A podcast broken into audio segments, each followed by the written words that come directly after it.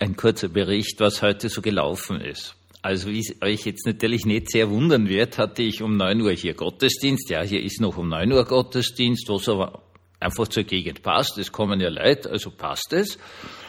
Und ich muss jetzt ganz ehrlich gestehen, ich habe heute in der Früh wirklich gemerkt, dass ich jetzt ein paar Tage ja mehr am Klo als woanders verbracht habe.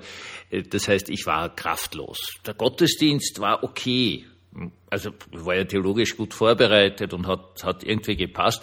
Aber ich habe mir dann so gedacht, so irgendwie, naja, also wirklich mit Energie und Freude war das nicht vorgetragen, aber mir hat einfach die Power gefehlt und dann habe ich, das ich selber noch im Gottesdienst gesagt, habe gesagt, es hängt ja nicht von mir ab, sondern Gott macht immer ein Wunder in den Menschen, dass jeder etwas und jede etwas mitnimmt und zwar völlig andere Dinge nehmen. Weil bemerkt sehr spannend, wenn man Leute fragt, was ist denn heute gepredigt worden oder was ist heute im Gottesdienst passiert. Jeder und jede sagt was völlig anderes. Total cool. Ich halte das für ein Wunder des Heiligen Geistes. Und dann haben wir noch Konfirmandenunterricht gemacht. Und äh, das muss ich also auch sagen, äh, irgendwie sind wir dann äh, über den Begriff der Erlösung gestolpert. Äh, dann habe ich es eingeteilt in äh, vier Arbeitsgruppen und bin hinausgegangen. Und bevor ich wieder in den Raum hineingegangen bin, ich gestehe es, jetzt bin ich vor der Tür stehen geblieben, habe so gehört. Und was ich gehört habe, hat mich zutiefst fasziniert, weil die haben total fröhlich und lachend über den Begriff der Erlösung theologisch diskutiert. Und das ist absolut faszinierend. Herzlich willkommen zum Tagebuch eines Pfarrers von eurem Hans Spiegel, eurem Pfarrer aus St. Veit an der Glan. Was mich daran so fasziniert hat, waren nicht nur die Ergebnisse, die einfach großartig waren. Also die haben Sachen produziert, das ist unglaublich. Ja, also faszinierend. Ähm, das hat mich natürlich total gefreut und ich habe das jetzt dann alles auch schon wieder per, per Handy auf WhatsApp gekriegt. Weil das, darauf haben wir uns jetzt dann geeinigt, wir machen das einfach alles mit Handy und WhatsApp. Und das funktioniert jetzt auch. Am Anfang haben alle nur geglaubt, so ein Handy ist was zum Spielen, haben innerhalb kürzester Zeit gelernt, wie toll man damit arbeiten kann. Also auch das natürlich ein hohes, hohes Qualitätsmerkmal dieser Gruppe. Und äh, die Inhalte waren ein Traum. Das, was Sie jetzt gesagt haben, werde ich euch noch getrennt ähm, mitteilen. Darum geht's jetzt gar nicht. Äh, es geht um was anderes. Es geht um die Fragestellung, was wird aus diesen großartigen, strahlenden, mit Theologie spielenden, ja dabei auch lachenden Seelen, bis sie, ich habe keine Ahnung, 30, 40, 50 oder so sind. Also was das wirklich Schockierende für den Pfarrer ist, für den Theologen ist, ist dieser unglaubliche Abbau. Die Dinge, die die heute so ganz lockerlässig produziert haben, die kannst du in recht guten, ja schon populartheologischen, aber doch Werken finden. Also das würde sich auch nicht schlecht verkaufen. Alle würden dann sagen, bah, eh, ein gutes Buch, aus eine tiefe Einsicht, das habe ich noch nie gehört.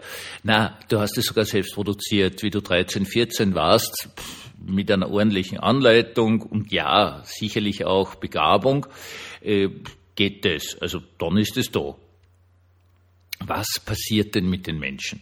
Und deswegen ist dieser Podcast der Mensch und die Selbsttäuschung, weil die Selbsttäuschungsfähigkeit des Menschen ja gigantisch ist. Das ist ja unglaublich. Äh, wie ich jetzt gerade krank war, sonst hätte ich eh schon was dazu gesagt, habt es doch in Deutschland jetzt diese Verhaftungen gegeben. Irrsinnig viel Polizei sind gerade einmal was 20 oder 25 Leute verhaftet worden. Wenn ich mich jetzt Deutsch, 15 sitzen jetzt wirklich wegen in Untersuchungshaft. Die Witzbolde haben sich vorgestellt, sie irgendwie stürmen den Bundestag oder so irgendwas und richten eine neue Regierung ein. Äh, natürlich war es angemessen, dass so viel Polizei da war. Aus dem einfachen Grund, weil die Waffen gehabt haben oder Waffen auf jeden Fall schon gesammelt haben.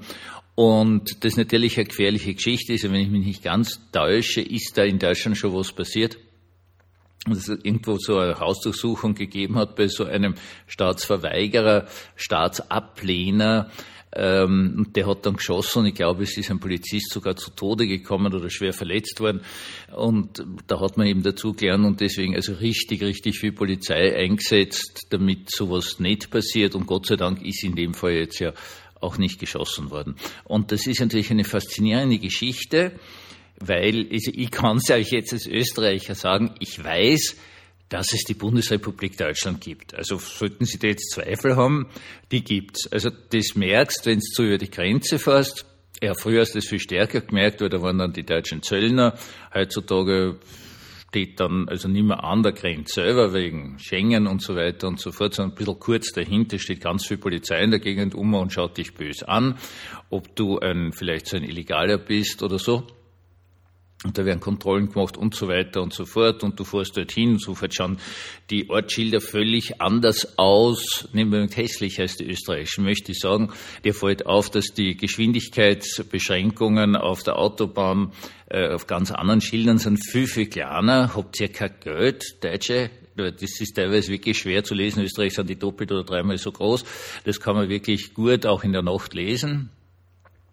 Und dann rennen da die Polizisten herum, die schauen völlig anders aus und so weiter und so fort. Und ich darf euch versichern, es gibt Deutschland. Also ist eigentlich relativ unübersehbar, genauso wie ich als Österreicher weiß, es gibt Österreich. Gibt es eindeutig. Da brauche ich also jetzt nur auf meine Krankenkassenkarte schauen und meine E-Card und was Österreich gibt's. Ja, deswegen war ich jetzt kostenlos beim Zahnarzt und kostenlos bei der praktischen Ärztin und habe kostenlos EKG machen lassen und so weiter und so fort. Also es gibt Österreich. Ja, Deutschland ist ja noch viel größer. Also du kannst ja Deutschland nicht übersehen. Das geht ja nicht. Du kannst Liechtenstein übersehen. Gut, auf der Landkarte, aber Deutschland kannst du nicht übersehen. Und es kann einfach keinen Zweifel dran geben, dass Deutschland gibt. Ja, also pff, Ende. Und Frau Merkel war ja ewig, also ich weiß gar nicht, wie ihr jetziger Oberguru heißt, aber die Frau Merkel, die Frau Dr. Merkel, eine sehr gute Physikerin, was ich so gehört habe, die konnte man auch nicht übersehen und es eindeutig, dass es einen Bundestag gibt und dass da Gesetze gemacht werden und Verträge internationale und so weiter und so fort. Das heißt, du kannst eigentlich nicht einreden, dass es den Staat nicht gibt. Also pff, Ende. Das ist einfach blöd. Trotzdem gelingt es Menschen, sich selbst zu täuschen. In Österreich war das äh, der Staatenbund Österreich und Österreich hat sehr, sehr schnell reagiert, viel schneller als Deutschland und hat da eine, eine neue Gesetzesgeschichte gemacht gegen staatsfeindliche äh, Vereinigungen, wo also dann auch sehr, sehr genau in dem neuen Paragraphen drinnen steht, äh, wer so einfach äh, verweigert, äh, die Existenz Österreichs oder des Staates oder so irgendwie in der Art. Und das sind, äh, ist dieser Staatenbund Österreich dann zerschlagen worden, es sind Leute verhaftet worden. Die Chefin, die Monika Unger, hat im ersten Prozess 14 Jahre wegen Bestimmung zum Hochverrat, im äh, Revisionsverfahren 12 Jahre gekriegt und seitdem ist in Österreich eine Ruhe. Ist einfach eine Ruhe. Nur das mit dem Staatenbund habe ich wenigstens verstanden. Äh, hier waren die meisten Mitglieder einfach ganz, ganz arme Leute, Leute, die total gepfändet worden sind, äh, Leute, die entmündigt waren und die haben sich halt eingebildet, sie würden da jetzt aus ihrer furchtbaren und misslichen Situation rauskommen, wenn sie sagen, also brauche ich nicht, brauche keine Steuern zahlen und so weiter und so fort. Ähm, das, das verstehe ich noch, ja, dass das also eine, eine Notsituation ist. Was man wirklich nicht verstehen kann, ist, was da jetzt anscheinend in Deutschland passiert ist, dass da äh, ein paar Leute glauben, sie können jetzt in, in Deutschland die Regierung stürzen. Natürlich, sie hätten ein paar Leute mit, mit Waffen, die dann im Bundestag stürmen, hätten wahrscheinlich einige Opfer nach sich gezogen. Aber dass man diesen Staat stürzen kann, selbst wenn die also den ganzen Reichstag, der voll besetzt ist, und die ganze Regierung es da in die Luft sprengen, äh, es, es würde ja kein Mensch ihnen dann folgen. Es ist ja vollkommen absurd. Aber anscheinend haben die Leute das wirklich geglaubt. Und das ist Selbsttäuschung. Das ist ein, ein wunderbares Beispiel dafür, wie sehr sich Menschen selbst täuschen können. Ist doch genial, oder? Ist das nicht wirklich total genial? Die Selbsttäuschungsfähigkeit des Menschen. Und ich habe jetzt eine Theorie von meinen Konfirmanden, also die so großartig sind, theologisch so genial denken können und das auch mit, mit Spaß machen, mit Lachen, dann ist es doch möglich, dass der Mensch ab einem bestimmten Alter beginnt, sich dahingehend selbst zu täuschen, dass es keinen Gott gibt. Das ist ein bisschen eine schwierige Sache, weil die Atheisten natürlich wieder sagen, die äh, gläubigen Menschen aller Religionen unterliegen einer Selbsttäuschung. Aber vielleicht ist es ja Wirklichkeit völlig umgekehrt, dass der Mensch sich selbst täuscht, dass es keinen Gott gebe, dass es keine Erlösung gebe und dass es vor allen Dingen keine Erlösungsbedürftigkeit des Menschen gibt. Was jetzt stimmt, weiß ich nicht. Ich meine, wir werden das alle sehen nach dem jüngsten Gericht und so weiter und so fort. Deswegen geht es vollkommen cool an und sage, ja, das wird's dann eh sehen, also lasst mir in Ruhe. Äh, auf sowas lasse ich mir erst gar nicht ein. Aber es wäre eine spannende Erklärung dazu, dass Menschen nach der Pubertät, also wenn sie so erwachsen sind, so mit 25 oder so, wenn sie ausgewachsen sind, unglaublich anfällig geworden sind auf Selbsttäuschung. Selbsttäuschung, dass sie keine Hilfe bräuchten und Selbsttäuschung, dass da keine Hilfe wäre. Weil wenn es eine Sache gibt, die mich in meinem Leben trägt, dann ist es die immer wieder kommende Erfahrung.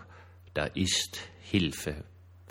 Und ich hoffe einfach von ganzem Herzen, dass ihr diese Erfahrung auch habt, dass da Hilfe ist. Und zwar eine wunderbare, eine göttliche Hilfe.